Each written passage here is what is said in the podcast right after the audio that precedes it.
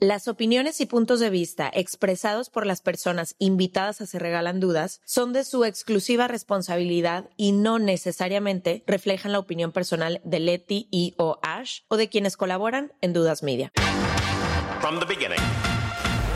Se Regalan Dudas nace de la infinita necesidad de cuestionarnos todo. todo lo que está a nuestro alrededor. De dónde venimos y hacia dónde vamos. ¿Cómo tomar decisiones más informadas? Tenemos tantas dudas que te las queremos regalar. Soy Leti Sagún. Y yo, Ashley Franje, y en este espacio invitamos a quienes saben y no saben tanto de todo eso que tendríamos que estar hablando. En colaboración con ACAST. Normally, being a little extra might be a bit much, but not when it comes to healthcare. That's why United Healthcare's Health Protector Guard fixed indemnity insurance plans, underwritten by Golden Rule Insurance Company, supplement your primary plan so you manage out of pocket costs. Learn more at uh1.com. ¿Quién diría que la Ash de 19 años que agarró sus maletas y un vuelo para perseguir sus sueños acabaría viviendo tantos años lejos de casa? Ese avión cambió mi vida para siempre.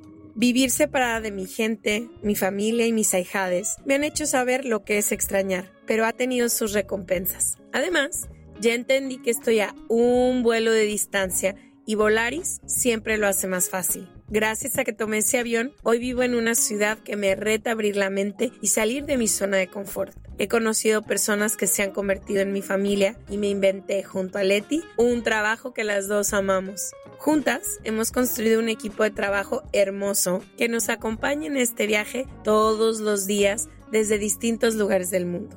Gracias a que Volaris lleva 18 años haciendo que volar sea más fácil. Este año pudimos conocer a todo nuestro equipo en persona. Si tú también necesitas tomar un vuelo para estar más cerca de esas personas que son parte de tu vida o para ir a cumplir un sueño, aprovecha hasta el 80% de descuento más 18 con B-Club utilizando el código VUELA80 y deja que Volaris te acerque, como a mí, a tu gente más querida. Compra tus vuelos del 12 de marzo al 14 de marzo del 2024 y vuela del 12 de marzo del 2024 al 31 de marzo del 2025. Visita volaris.com para conocer los términos y condiciones. Les damos la bienvenida a otro martes de Se Regalan Dudas. Hace poco tuvimos uno de los episodios más escuchados y compartidos por ustedes, donde hablábamos de cuando las personas migran por cumplir un sueño, cuando migran por amor, cuando alcanzan a su familia en otra parte del mundo, cuando las condiciones no son óptimas en su país y buscan oportunidades, educación en otras partes y todos los retos que vienen con ese tipo de migración. Sientes que tu corazón está dividido, pero hay otra parte de la migración que no se puede hablar desde ese lugar y por eso decidimos este, hacer este episodio que tiene más que ver con la migración forzada con la migración también infantil, que en ese momento no hablamos de migración infantil, hablamos más de migración a cierta edad. Entonces, hoy vamos a hablar de esta palabra que no nada más llevamos escuchando constantemente los últimos años, sino que va a ser un constante de aquí al futuro de la humanidad, porque las estadísticas nada más crecen y crecen y las condiciones sociales, climáticas, políticas, etcétera, empujan cada vez más a, a, las personas a migrar. Entonces, por eso decidimos hacer este episodio y para esto invitamos a Carla Gallo. Ella es abogada por la Universidad de Guadalajara, maestra en estudios superiores iberoamericanos de gestión económica y planeación del desarrollo por la Facultad de Ciencias Políticas y Sociología de la Universidad Complutense de Madrid. Se ha enfocado en Derecho Internacional Público, Derechos de la Infancia e Igualdad de Género y cuenta con 17 años de experiencia de trabajo en materia de reformas legislativas, políticas públicas, investigación y ejecución de proyectos en instituciones públicas y organismos internacionales. Actualmente es oficial nacional de protección de derechos de la infancia en el Fondo de las Naciones Unidas para la Infancia en México, que es UNICEF México. Bienvenida, Carla. Bienvenida. Muchísimas gracias por la invitación. Ya siento que las conozco porque escucho el podcast y me gusta muchísimo. Entonces estoy aquí como si fueran mis amigas de toda la vida. Somos, sí somos. Gracias por, por invitarme a hablar sobre este tema tan importante. Claro, creo que la última vez que hablamos de eso, creo que era muchísimo. Una parte fue desde el privilegio de tener cierta elección a poder migrar o en una de tus opciones poder migrar. Entonces creo que el tema de hoy, como dijo Leti, es tan importante porque las estadísticas cuentan que esto solo va a pasar más. Carla, lo primero creo que sería preguntarte cuál es la realidad en este momento de la migración, ¿no? Y sobre todo creo que la mayoría de las personas que nos escuchan, no todas, pero la mayoría están en países como México o países latinoamericanos, que la migración es el pan de todos los días. Y explicar nomás qué es una migración forzada para quienes no conozcan. Muy bien. Bueno, la migración en realidad en general es algo que es pues, muy humano. ¿no? Siempre nos estamos moviendo desde el principio de la humanidad. Ahora, hay motivos de la migración muy diferentes. Uno de esos motivos puede ser, como ya lo han discutido en otros programas, ¿no? De viajar para encontrarte, lo escuché, eh, para, para aprender, para estudiar, para exponerte a otras culturas. Pero en este caso, la migración también puede ser motivada por violencia, por falta de oportunidades en el lugar en donde estás, efectos del cambio climático, ¿no? Si hay una gran sequía, ¿no? Ya no tienes forma de cultivar la tierra, ya no hay manera de sobrevivir, pues te vas a mover, ¿no? Aunque no quieras, aunque tengas que dejar tus, a, tus amigos, tus, tus cosas, tu, el lugar eh, que amas, tu país, lo vas a tener que dejar porque no hay más remedio. ¿no? Entonces, este otro tipo de migración, eh, con estas causas ¿no? tan diversas, siempre la migración es multicausal. No, puede, no, generalmente no es una sola cosa, sino que ya estoy amenazada por las pandillas o por el crimen organizado, pero además ya no tengo a nadie porque ya asesinaron a mi familia, ¿no? Ya además no tengo empleo, soy muy pobre, además, eh, digamos, todas esas causas se van uniendo y se toma esta dificilísima decisión que es dejar tu casa, dejar tus cosas, dejar tu país y aventurarte a algo que no conoces ¿no? Existe esta idea de que las personas que emigran siempre lo hacen por buscar el sueño, porque quieren mejorar la vida. Y sí, ¿no? También es verdad, pero en general la migración que estamos viendo ahora es una migración muy dura, muy, la travesía es peligrosísima, ¿no? Y las personas que toman la decisión de hacerlo es justo, hablando de niños y niñas, con sus familias, con sus hijos pequeños, con sus hijas, mujeres embarazadas. O sea, no es una decisión fundada en, en, en, la aventura, ¿no? Que mucha gente cree que quiere ir a aventurarse. No, es porque se necesita. Y hay flujos migratorios mixtos. Esto es, hay migración o gente que migra, personas que migran, niños y niñas por mm, en busca de oportunidades. Ya no hay forma de estudiar, ¿no? Ya no, no hay secundaria, ya no hay manera y yo quiero estudiar. Entonces me voy. Ya no hay manera de sobrevivir. O la única opción como adolescente es formar parte de una pandilla. Es esa otra opción, ¿no? O sea, o me meto una pandilla o me voy y a lo mejor tengo oportunidades de estudiar de desarrollarme, de vivir en paz, de sobrevivir, ¿no? O soy una adolescente, ¿no? Que vive con su familia, ¿no? Hace lo posible para sobrevivir y ya llegó la pandilla y dice que quiere que sea la novia del, del jefe. ¿Qué quiere decir? Explotación sexual. Claro. ¿no? Entonces es o acepto o me voy.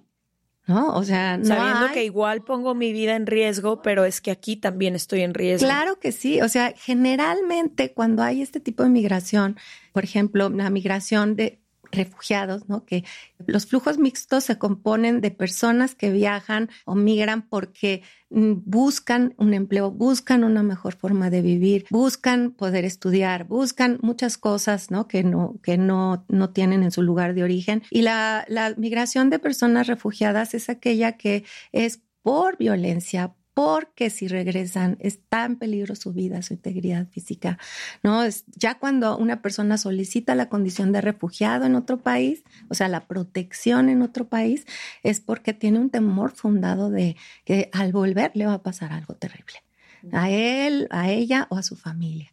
Entonces, estas situaciones casi no se ven. no se conocen, ¿no? Entonces, por eso hay tantos mitos alrededor de la migración y tanta discriminación. Y me gustaría compartir algunos datos, aprovechando la oportunidad. En este momento, como nunca antes en la historia de la humanidad, hay una migración de niños y niñas y adolescentes. Jamás se había visto esto en la historia de la humanidad, en todas las regiones. Pero una de las regiones en donde más niños niñas y adolescentes hay migrando es en América Latina y el Caribe. Imagínense, y además no solo eso, sino de el total de niños, niñas y adolescentes que salen, ¿no? De su país de origen buscando sobrevivir. ¿Solos? ¿Salen solos? Solos o con sus familias o con traficantes, que también es a, los niños y niñas que viajan con traficantes se les llama niños no acompañados, porque en realidad nadie los está cuidando, ¿no? Entonces viajan solos, viajan con sus familias, viajan con otros niños, con otras niñas, viajan de, hay muchas formas de viajar. La, la vulnerabilidad es terrible cuando los niños y niñas viajan solos. Pero también las familias. Hay niñas embarazadas viajando que tienen sus bebés, por ejemplo, aquí en México, pues con la carencia de servicios que hay para las personas migrantes, etcétera. Y bueno, les, les, eh, este flujo migratorio está compuesto por niños y niñas, del total de los niños y niñas, el 91% son de 0 a 11 años, es decir, bebés o sea, bebés. sí, bebés de 0 a 5, primera infancia, a 11, cuando antes, no hace unos cuantos años, la migración infantil era pues predominantemente migración adolescente, de los 12 a los 10. ¿Qué crees que haya cambiado? Muchas cosas, han cambiado muchísimas cosas, por ejemplo, el tema del cambio climático. ¿no? Hay una región en Centroamérica que es este, toda la, la, región seca, ¿no? Que le llaman e, esta parte, son miles de kilómetros de sequía. O sea, ya las personas no pueden, no pueden sobrevivir ni comer y eso es lo que está pasando. Inundaciones o, por ejemplo, incendios forestales. ¿Qué vas a hacer si tu lugar de origen ya todo está quemado? ¿No? Tu escuela, el negocio, ¿no? Las familias tienen que salir, los niños y niñas tienen que salir. Y pues no hay de otra, ¿no? O se van o se quedan ahí y mueren y no pueden sobrevivir. Entonces, esta es, estos son los tipos de cambios que han ocurrido y también la pandemia. La pandemia de COVID-19 empobreció muchísimo las economías, ¿no? De todo el mundo. a muchísimas mujeres. De verdad, desigualdad muy grande, ¿no? Según el índice de Gini, ¿no? Del, no solo es pobreza, es la diferencia entre ricos y pobres, ¿no? Es, este tipo de, situaciones son las que ponen en, pues en, en una, un predicamento muy, muy grande a las familias, ¿no? Porque ¿quién se quiere ir de su lugar de origen donde tienes tus cosas, donde tienes tu familia, donde tienes tu historia, donde tienes tu tierra, montañas, tus ríos o tu ciudad, si no es porque lo tienes que hacer y sabiendo el riesgo que se corre? Como uno de los mitos más grandes que hay sobre la migración, sobre todo de la que estamos hablando, la migración forzada, que es como que es una decisión que se toma queriendo ir a un país nuevo, cuando la mayoría no quieren dejar sus casas, no quieren, tienen otra opción. Y que la mayoría, el camino, soy vocera de Plan Parenthood y sé que la región con más niñas, adolescentes, madres, niñas y madres es Latinoamérica. Y muchísimo decían, es que entra la violencia tanto por tantos lados, se van sofocando completamente todas las opciones de poder vivir en paz. Así es. Ni siquiera no tienen otra opción más que emigrar. No, no hay otra opción. Y, en, y fíjate, en América Latina, o sea, en el mundo en general, si tú ves la migración, el 100% de las personas migrantes del mundo, en general el 15% está compuesto por niños y niñas y adolescentes. Pero en América Latina es el 26%, en 2021 fue el 26%. Imagínate la cantidad de niños y niñas adolescentes con y sin familia que están ahora viajando y que además no solo están viajando, se están poniendo en riesgo en el viaje.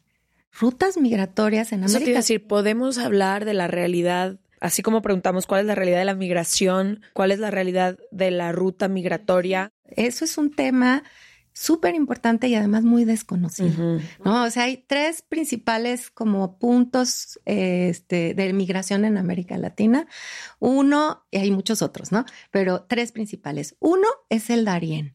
Esta es frontera entre Colombia y Panamá que es además una selva pantanosa. La acabo de ver en el avión, venía ahí con ríos enormes. Con ríos, con animales, con exactamente. En, por, ese, por esa ruta son 100 kilómetros. Gente va, cruza para poder llegar a otros países, por ejemplo, países del norte. Y hay más de, se han registrado más de 70 nacionalidades que cruzan por esa zona del Darién y van niños y niñas, mamás con bebés, familias, niños y niñas no acompañados. Hay gente de Venezuela, de Haití, de Brasil, de, de África, Somalia, de todos lados, ¿no? Y con las dificultades del idioma, las dificultades culturales, y no solo se enfrentan estas personas que cruzan todos esos kilómetros a, pues, accidentes, ¿no? Este, porque hay que cruzar ríos, enfermedades, están los animales, cuaduras de animales, todo lo que puede pasar en un camino así, ¿no? Y además, pues, mafias, violencia sexual, entre muchísimas otras cosas. Hay otra, otro punto migratorio muy importante en América Latina que es de, de Sudamérica hacia el exterior. Por ejemplo, de personas venezolanas, ¿no? que creo que ya son como 7 millones de personas venezolanas que han, han, migrado al exterior. Y hay muchos puntos por donde pasan o donde se eh, necesitan como instalarse y poder vivir tranquilos, ¿no? Una, por ejemplo, es Colombia, también Perú, mucha población. México, España, ¿no? y Estados Unidos. O sea, la, migración venezolana también compuesta por familias, por niños y niñas, es, es una población que tradicionalmente o durante muchos años no existía. ¿no? Pero a partir de las condiciones económicas, pues eh, creció muchísimo. Y aquí, bueno, me gustaría decir, el 46% de la población migrante venezolana son niños, niñas y adolescentes. O sea, ya no estamos hablando del 26%, del 46%. Y luego hay otro punto que son, es la, el norte, ¿no? O sea, el triángulo norte de Centroamérica, México hacia Estados Unidos. Y esto, bueno, es una migración que siempre ha existido. La migración infantil existe desde hace muchísimos años, pero la mayor parte de las personas migrantes eran adultas, ¿no? Eran hombres y después se fue transformando, ¿no? Ya se unieron a los flujos migratorios mujeres y después niños y niñas y ahora familias enteras que cruzan. imagínate lo que han de vivir que esa es la mejor opción que tienen. Exactamente. Mira, esa es una pregunta muy muy empática o sea, que, quizás todas, todos nos debemos hacer, ¿no? En lugar de pensar como hay muchas personas que, pues, por no tener información o por no conocer el tema, dicen, pero ¿cómo puede ser que las familias vayan con sus hijos y se arriesguen y los arriesguen, ¿no? O manden a sus hijos solos. Este, yo jamás lo haría, o sea, se me hace increíble, ¿no? Entonces, ¿en quién recae siempre la responsabilidad? En las personas, en las familias. Pero si tú tienes un poco más de contexto, un poco más de empatía, un poco más, si tú sales de tu contexto y tienes información y puedes ver el, el otro, el contexto del otro, y puedes ver por Puedes romper tu burbuja y entiendes que lo que tú ves y vives no es la misma. Y de todas maneras, cuando tú observas y dices cómo pueden poner a sus hijos o a sus hijas en riesgo, ya estaban en un peor riesgo. Es lo que no estás entendiendo. Es lo que no estás entendiendo. Tienes que tener información y decir, a ver, ¿qué harías tú si tú estuvieras en esa situación? ¿No? Si tú eres una mamá, un papá que tiene sus hijos pequeños y tienes una amenaza, todas y todos podemos vivir eso, ¿eh? Que además hay una cosa que yo sé que, y no quiero que lo hablemos ahorita porque sé que es un problema mucho más profundo y complejo, pero es algo que yo entendí cuando estudié relaciones internacionales y estudié la migración. La mayoría de los países que ahora reciben esta migración son países que durante muchos años por las políticas la colonización, por el imperialismo, por la extracción de recursos, por haber controlado los gobiernos de una u otra nación, por haber apoyado a grupos militares, por haber provocaron de cierta forma las condiciones que después obligan a esos países a tener que emigrar. Entonces es muy irónico porque llegan estas personas migrantes a estos países, estos países de pronto ya no quieren más recibir migración, pero en la mayoría de los casos son esos países los que provocaron las condiciones que forzan a las personas a migrar. Entonces es bien triste y bien complejo, pero es Exactamente. Es una consecuencia. Y sabes que eso se está repitiendo en temas de cambio climático. ¿Por qué? En el índice de, riesgo climático de la infancia que acaba de salir en UNICEF, se estudió todo, ¿no? Se estudian dos cosas.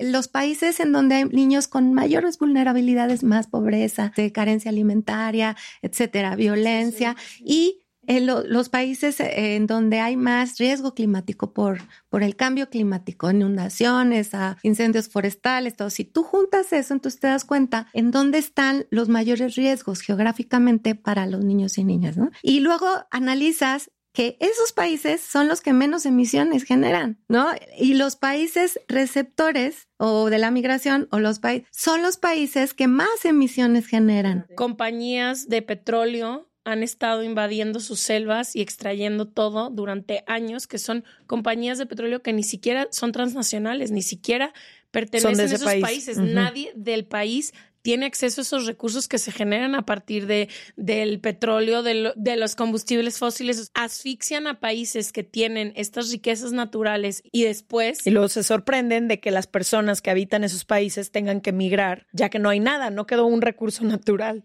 Quiero hablar de algo que sé que va de la mano de estos viajes que hacen las personas migrantes, que es cuando se topan con el crimen organizado, los narcoestados en los que ahora vivimos. Sobre todo hace poquito, Leti y yo hicimos una serie que se llama Diez mujeres y hablaban de la cantidad de mujeres que tienen que emigrar por diferentes razones. Había un caso en especial donde los papás no querían migrar a Ciudad Juárez y migran a Ciudad Juárez porque no tienen oportunidades de la sierra en la que eran y la mamá sabiendo todo lo que pasa en Ciudad Juárez en las maquilas y con la con el crimen organizado y toda la trata sexual y demás, lo tienen que hacer otra vez porque no hay opción. Y a mí se me hizo muy fuerte el entender que todas estas personas que están migrando son todavía más vulnerables porque los carteles y el crimen organizado los son los que muchas veces tienen el acceso para pasar de un lado a otro. ¿Cómo se protegen o siquiera se pueden proteger del crimen organizado? Cool fact a crocodile can't stick out its tongue. Also, you can get health insurance for a month or just under a year in some states. United Healthcare short term insurance plans, underwritten by Golden Rule Insurance Company, offer flexible, budget friendly coverage for you. Learn more at uh1.com. Finding your perfect home was hard, but thanks to Burrow, Furnishing it has never been easier. Burrow's easy to assemble modular sofas and sectionals are made from premium, durable materials, including stain and scratch resistant fabrics. So they're not just comfortable and stylish, they're built to last. Plus, every single Burrow order ships free right to your door. Right now, get 15% off your first order at burrow.com slash ACAST. That's 15% off at burrow.com slash ACAST. ¿Quién diría que la Ash de 19 años que agarró sus maletas y un vuelo para perseguir sus sueños acabaría viviendo tantos años lejos de casa? Ese avión cambió mi vida para siempre.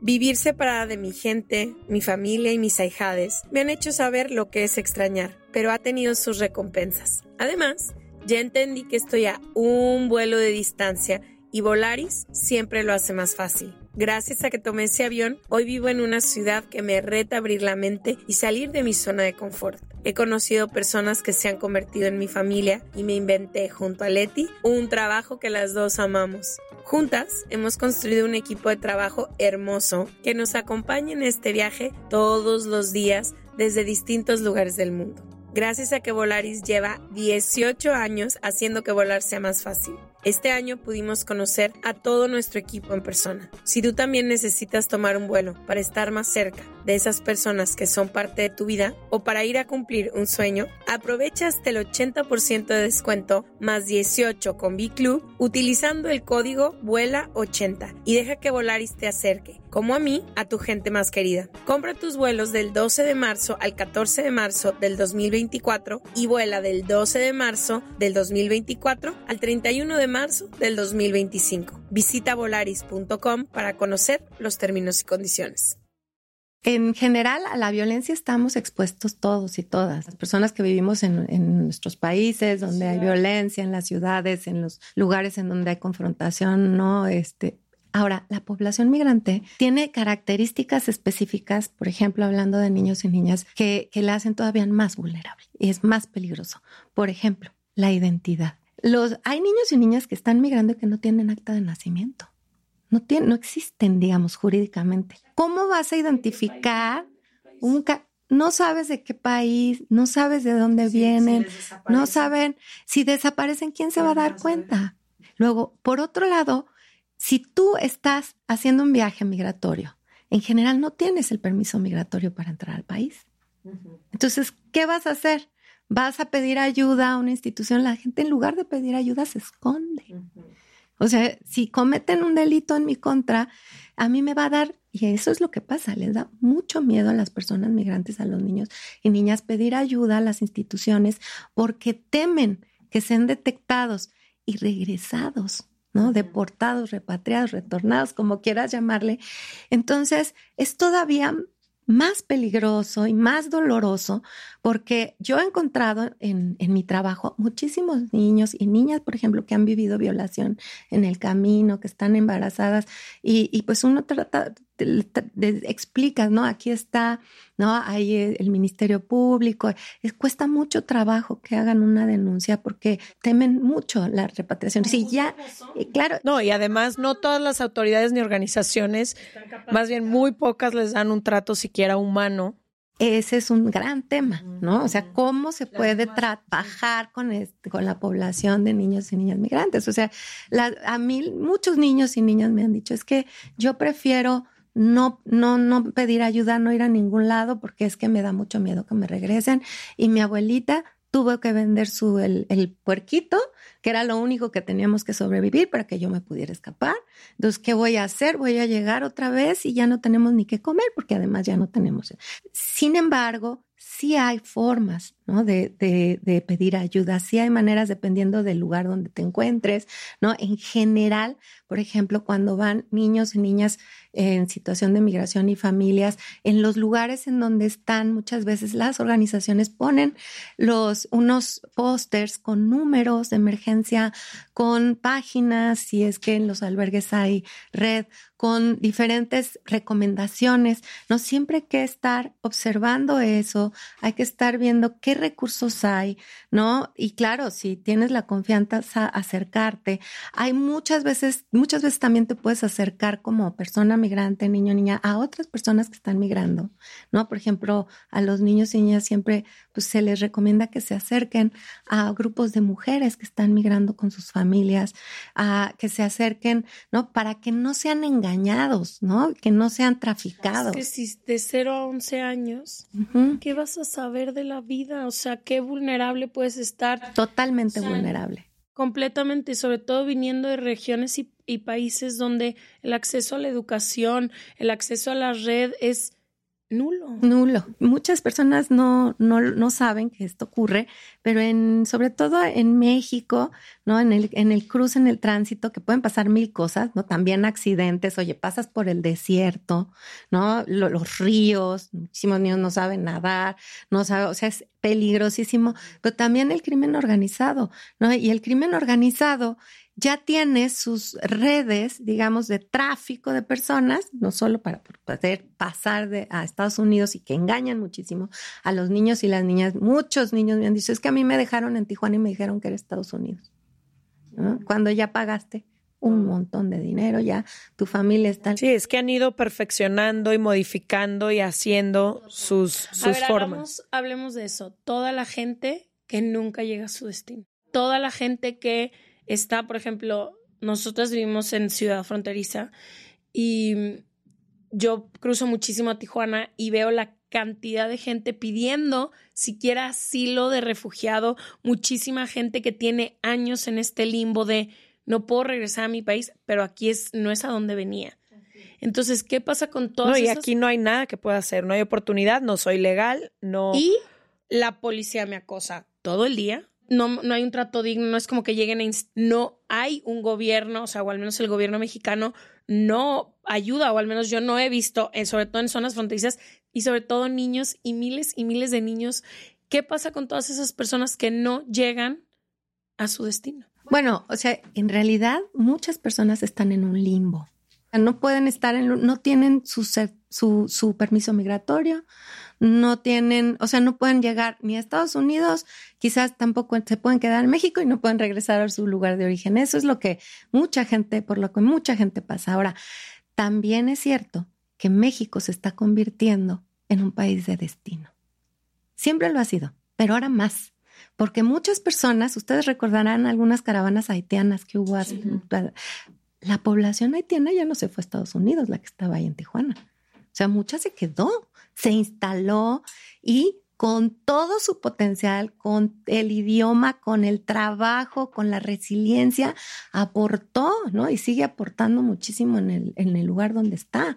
Entonces, en realidad México sí está siendo un lugar en donde las personas migrantes están poniendo la mirada, ¿no? A pesar de las carencias, a pesar de todo, también México es un país en donde puede recibir personas migrantes. Recuerden en los 80, 80 mil personas guatemaltecas después de la guerra se sentaron en el sur de México.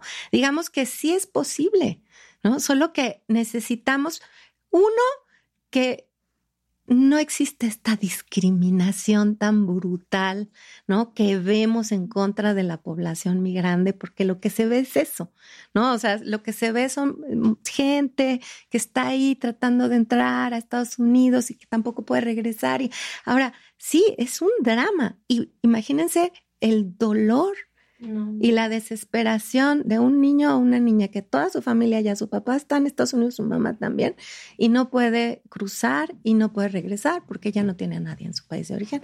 Sí es importantísimo ver qué opciones hay. ¿no? O sea, México es un país que tiene una ley de refugiados, digamos, de, para refugiados muy importante. En la Unión Europea, por ejemplo, sí se, se reciben personas como mm, refugiadas por razones de género, de identidad sexual. Eso es bastante, no es común, digamos. México también. Entonces, personas que huyen porque, por su identidad sexual, porque pueden estar en México como refugiados. Ahora, el trámite es un trámite pues que no es fácil, ¿no? Pero de que se puede, se puede, ¿no? Y también México es un país, bueno, México y otros países, ¿no? De América Latina, ¿no? Que sí, sí, si elimináramos un poco esta idea, ¿no? De, por el miedo, ¿no? De la migración, eh, esta idea de que la migración es peligrosa, de que la gente migrante es delincuente, que la gente migrante te roba los trabajos, que los viene, o sea, todo esto es producto del miedo, ¿no? Y de la desinformación.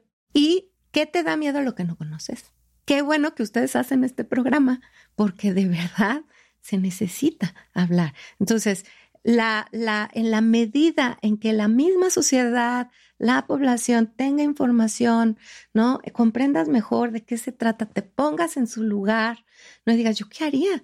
Si me tuviera que ir con mi hija de cinco años a pasar por la selva, ¿no? Hay una pregunta que me, me gusta hacer es, a ver, tú ahorita, ustedes dos, si tuvieran que salirse de su casa ahorita y solo pudieran llevarse una mochila sin saber si iban a volver, ¿qué se llevarían?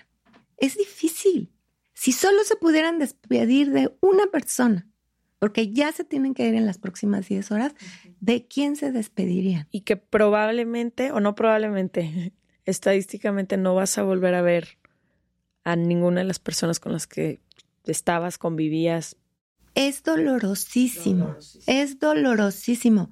Ahora, también me gustaría decirles algo que yo he visto con los niños y niñas y que me sorprende mucho, mucho. Cuando tú pasas por algo así, ¿no? Como familia, con niño, como niña, y llegas al lugar y ya pasaste por la selva, y ya, ya, porque hay muchos secuestros de niños y niñas en México, para solicitar, para pedir el rescate de familias que están en Estados Unidos, ¿no? Este, hay muchísimas casas de seguridad, no tenemos datos porque obviamente esos niños y niñas no están en los registros públicos, ¿no? Pero hay muchísimas casas de seguridad con niños y niñas, explotación sexual comercial, hay reclutamiento forzado de niños y niñas en el crimen organizado, hay un montón de cosas. Bueno, pues pasas todo eso, ¿no? Y si logras llegar a un lugar y sentirte seguro o a un lugar en donde alguien te ve como niño o niña, te ve como persona, te habla por tu nombre, tu vida puede dar un giro, ¿no? Y en general, los niños y niñas que yo conozco son súper resilientes. Es decir, la resiliencia es la capacidad de, de confrontar y superar la adversidad pero no solo eso, sino salir fortalecido de ese aprendizaje, de transformarte. Entonces, ustedes imagínense las herramientas que tienen estos niños y niñas, los conocimientos, ¿no? Siempre tratamos y pensamos, ay, pobrecitos, ay, como si fueran víctimas, solo, obvio, sí son, pero también son personas que pueden ser protagonistas de su propio destino, que tienen mucha fortaleza, que han aprendido. Imagínense todo lo que esas personas, niños, niñas, adolescentes pueden aportar a una sociedad. Muchísimo. Y eso tampoco se ve. Eso no se ve. El aprendizaje cultural, la comida, la música, la uno viaja a otro país y dice, "Ay, aprendí mucho." Pues también se puede aprender a las personas que vienen a México y que van a otro país, a Colombia, a, a Perú, a España, y eso casi no lo vemos, ¿no? Pensamos que comunidad receptora vamos a a, hacer este. No, y se acepta un tipo de migrante y otro no. Ah, sí, claro. O sea, que es también parte de la discriminación, total y racismo total, que es este tipo de migrante sí me gusta, este no me gusta. Ah, claro, o sea, siempre me gusta comparar, ¿no? Cuando eh, viene un turista ¿no? A nuestros países. O alguien, yo que trabajo en UNICEF, hay muchas personas extranjeras trabajando ahí de otros países, multicultural. Y, ay, México es lo máximo, me encanta, aquí es la gente súper hospitalaria. Sí, ¿no? todo el mundo bienvenido, ¿cómo te Bienvenido a México, ¿cómo te Y sí es cierto. Ahora, también podemos ser así con la población migrante de que está en otras circunstancias. Sí que podemos, porque así somos. ¿no? O sea, quitarnos el miedo a este, entender lo que está pasando, ponerte en los pies del otro y también, porque eso está en, la, en el ser humano, ¿no? Yo lo he visto. Y eso es muy importante practicarlo, ¿no? Como individuo, como sociedad, como una comunidad de acogida, ¿no? Como, como, pues, como seres humanos. Carla, creo que una de las cosas que hablábamos antes de esto y creo que es una como gran pregunta en el aire para muchas personas, es la migración solo va a ir creciendo, ¿no? Entonces, pensando que no somos nosotras gobernantes ni, ni hay mucho que podamos hacer más que desde nuestra parte como individual o como sociedad, ¿qué, qué nos depara con tanta migración y qué podemos hacer, que creo que era un poco lo que quería preguntar al principio, no solo para tratar bien y tratar de forma digna y tratar de ayudar a estas personas, ¿qué más podemos hacer? ¿Nos informamos? No sé, no sé, tú sabrás mejor yo qué voy a andar diciendo. No, se pueden hacer muchísimas cosas. Siempre este, que me preguntan eso, o sea, luego hay mucha frustración y me dicen, no, yo no, mejor no, no, no, no me entero de este tema porque como no puedo hacer nada. Y siempre digo, no, sí, sí puedes hacer mucho. Entonces entérate, ¿no? es doloroso, pero también es muy resiliente y muy emocionante cuando puedes hacer algo. Entonces, se pueden hacer cosas desde el microsistema, no desde ti. Se puede uno cuestionar. Te puedes empezar a cuestionar, que ahí es donde se rompe el círculo de la discriminación y de los prejuicios. Y cuestionarte y decir, a ver, yo tengo creencias, ¿no? Ya establecidas, hechas entre este fenómeno, ¿no? ya sea de género o migración infantil, ¿qué creencias tengo? Y confrontarlas con información. Y entonces decir, ay, no, estaba equivocada. No, eso es, parece fácil, pero no es fácil, porque las creencias están desde que estamos chiquititas, chiquititos. Y si piensas diferente, luego te ven mal y dicen, pero ¿qué estás diciendo? ¿No? Entonces, el autocuestionamiento, que es parte del autoconocimiento, es clave. Y esto no, no acaba. O sea, esto es siempre. Yo trabajo en UNICEF todo el tiempo, estoy haciendo ese ejercicio, ¿no? Porque el prejuicio es tener un juicio sin información, nada más porque sí. ¿no? es un pre. Y sin cuestionarlos, sin moverles. Y hacemos juicios de todo, todo el tiempo. Entonces, ese es un elemento importantísimo, pero que sea un interés genuino. ¿no? Un interés genuino, de fondo, ¿no? Y eso es la gran diferencia porque a partir de eso se pueden hacer mil cosas. Por ejemplo, puedes hacer un podcast sobre el tema, ¿no? Que se escuche, puedes hablar con tus amigas con las que te reúnes los jueves, no sé, o puedes hablar con tu familia, no solo si surge el tema, no, o sea, hablarlo y decir, ustedes sabían que pasa esto, ustedes sabían. Y luego también informarte. en la página de UNICEF hay muchísima información sobre estos temas, ¿no? Hay películas, ¿no? Libros como Solito. Uno puede leer, o sea, hay que hacer ese trabajo. Which Way Home ¿Cuál es el camino a casa? Es un súper documental donde ves la travesía real de niños migrantes por la bestia, ¿no? Si tú lo ves ya, estás en otro lugar. Sí, ya le pones... Al otro lado es otra película fabulosa, ¿no? De migración de una niña de, de Marruecos a España, un niño de Cuba y, y, un niño de Michoacán, Estados Unidos. O sea, si tú empiezas a estudiar, a ver, a empaparte, entonces tienes más elementos. Ahora, ya eh, cuando puedes hacer eso, cuando lo haces, también puedes hacer otras cosas en tu mesosistema, ¿no? Por ejemplo, si tú eres comunicador o comunicadora, pues tomar el tema en tus manos y hablarlo. Si tú eres maestro, maestra, ¿no? Y trabajas en el sistema público, oye, los niños que están solicitando entrar a la escuela y que son migrantes, ¿pueden entrar o no? ¿No? Imagínate, claro que pueden entrar, pero muchas personas piensan que no porque no tienen papeles, porque no tienen su boleta, porque no, pero no, es su derecho y lo pueden hacer. ¿no? Y si yo soy mamá enfermera, eh, mamá, papá, ¿no? ¿qué les voy a decir a mis hijos y a mis hijas sobre el tema? De las personas que migran. Cada quien en su área, en su contexto, en puedes hacer algo. No tienes que esperar a, a, irte a un albergue a trabajar con niños y niñas, no, porque además cada quien tiene pues sus ocupaciones, estamos súper llenos de cosas, pero dentro de tu propio contexto, de tu, lo que tú haces todos los días, claro que sí se puede hacer y el, el, el chiste es preguntarte, ¿qué puedo hacer yo? Luego hay otro, ¿no? Como el macrosistema, que es, bueno, pues yo voy a ver que las políticas, las leyes, ¿no? Mejoren como ciudadano, como ciudadana.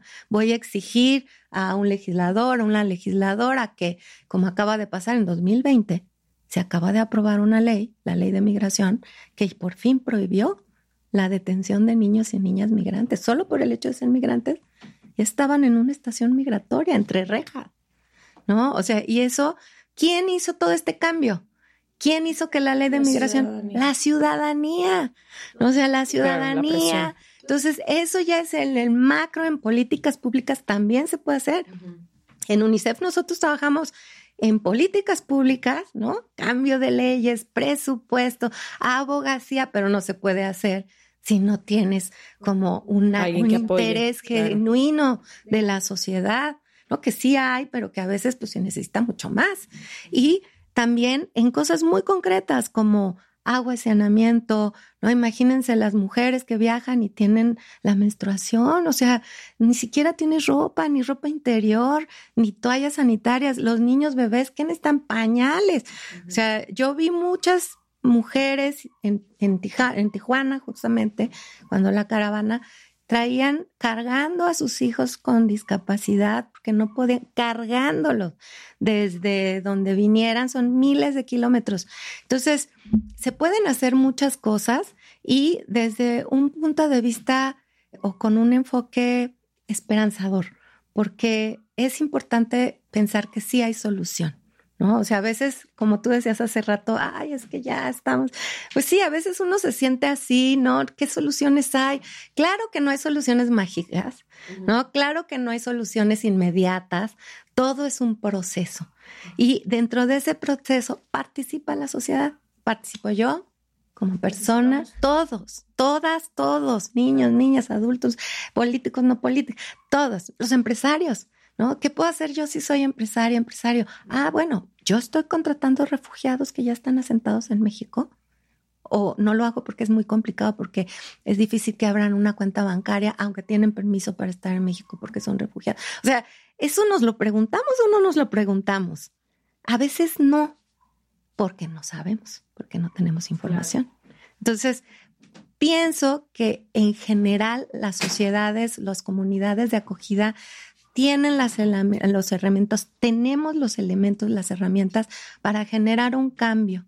Solo que hay que empezar en pequeño, en chiquito, pasito a pasito, y si todos lo hacemos, todas lo hacemos, pues sí se va a lograr. Muchísimas gracias, Carla. Creo que es un tema muy complicado y me encantó que, que termináramos el episodio en esa nota porque creo que quienes se identifican con cualquier causa, ¿no? Hay quienes estamos luchando por los derechos reproductivos de las mujeres, o sea, hay diferente gente, pero a veces es muy abrumador todo lo que está pasando en el, en el mundo, ¿no? El, las personas que migran, las personas que están siendo víctimas del crimen organizado y todo, y a veces es súper desesperanzador, o al menos el día de hoy para las dos, yo sé, es muy difícil sentir que se puede hacer algo y me encanta que hayas terminado con eso y sobre todo empezar desde lo micro que es algo que podemos hacer específicamente el día de hoy y también, o sea, cuestionar qué accesos estamos dando desde nuestro privilegio para que esto pueda mejorar. Entonces, te lo agradezco muchísimo. Dejo toda la información de Carla, de la UNICEF y demás en serregalandudas.com, diagonal, suscríbete. Es nuestro newsletter gratuito y dejamos toda la info para quien tenga más preguntas, quien quiera ver todos los documentales y la información que Carla recomendó. Les agradecemos muchísimo y nos vemos el próximo martes o jueves. Gracias. Muchas gracias. Muchas gracias. ¿Quién diría que la Ash de 19 años que agarró sus maletas y un vuelo para perseguir sus sueños acabaría viviendo tantos años lejos de casa? Ese avión cambió mi vida para siempre. Vivir separada de mi gente, mi familia y mis ahijades me han hecho saber lo que es extrañar, pero ha tenido sus recompensas. Además, ya entendí que estoy a un vuelo de distancia y Volaris siempre lo hace más fácil. Gracias a que tomé ese avión, hoy vivo en una ciudad que me reta abrir la mente y salir de mi zona de confort. He conocido personas que se han convertido en mi familia y me inventé junto a Leti un trabajo que las dos amamos. Juntas hemos construido un equipo de trabajo hermoso que nos acompaña en este viaje todos los días desde distintos lugares del mundo. Gracias a que Volaris lleva 18 años haciendo que volar sea más fácil. Este año pudimos conocer a todo nuestro equipo en persona. Si tú también necesitas tomar un vuelo para estar más cerca de esas personas que son parte de tu vida o para ir a cumplir un sueño, aprovecha hasta el 80% de descuento más 18 con B-Club utilizando el código VUELA80 y deja que Volaris te acerque, como a mí, a tu gente más querida. Compra tus vuelos del 12 de marzo al 14 de marzo del 2024 y vuela del 12 de marzo del 2024 al 31 de marzo del 2025. Visita volaris.com para conocer los términos y condiciones. Meet 2024's most anticipated robot vacuum, Eufy X10 Pro Omni. With powerful 8000 PA suction and MopMaster's dual mop pads, it keeps your floor sparkling clean. It's the winner of five Best of CES awards, and Digital Trends says it boasts almost all the same features as robot vacuums that cost twice as much. Want to know more? Go to eufy.com, that's EUFY.com, and discover X10 Pro Omni, the best in class all in one robot vacuum for only $799.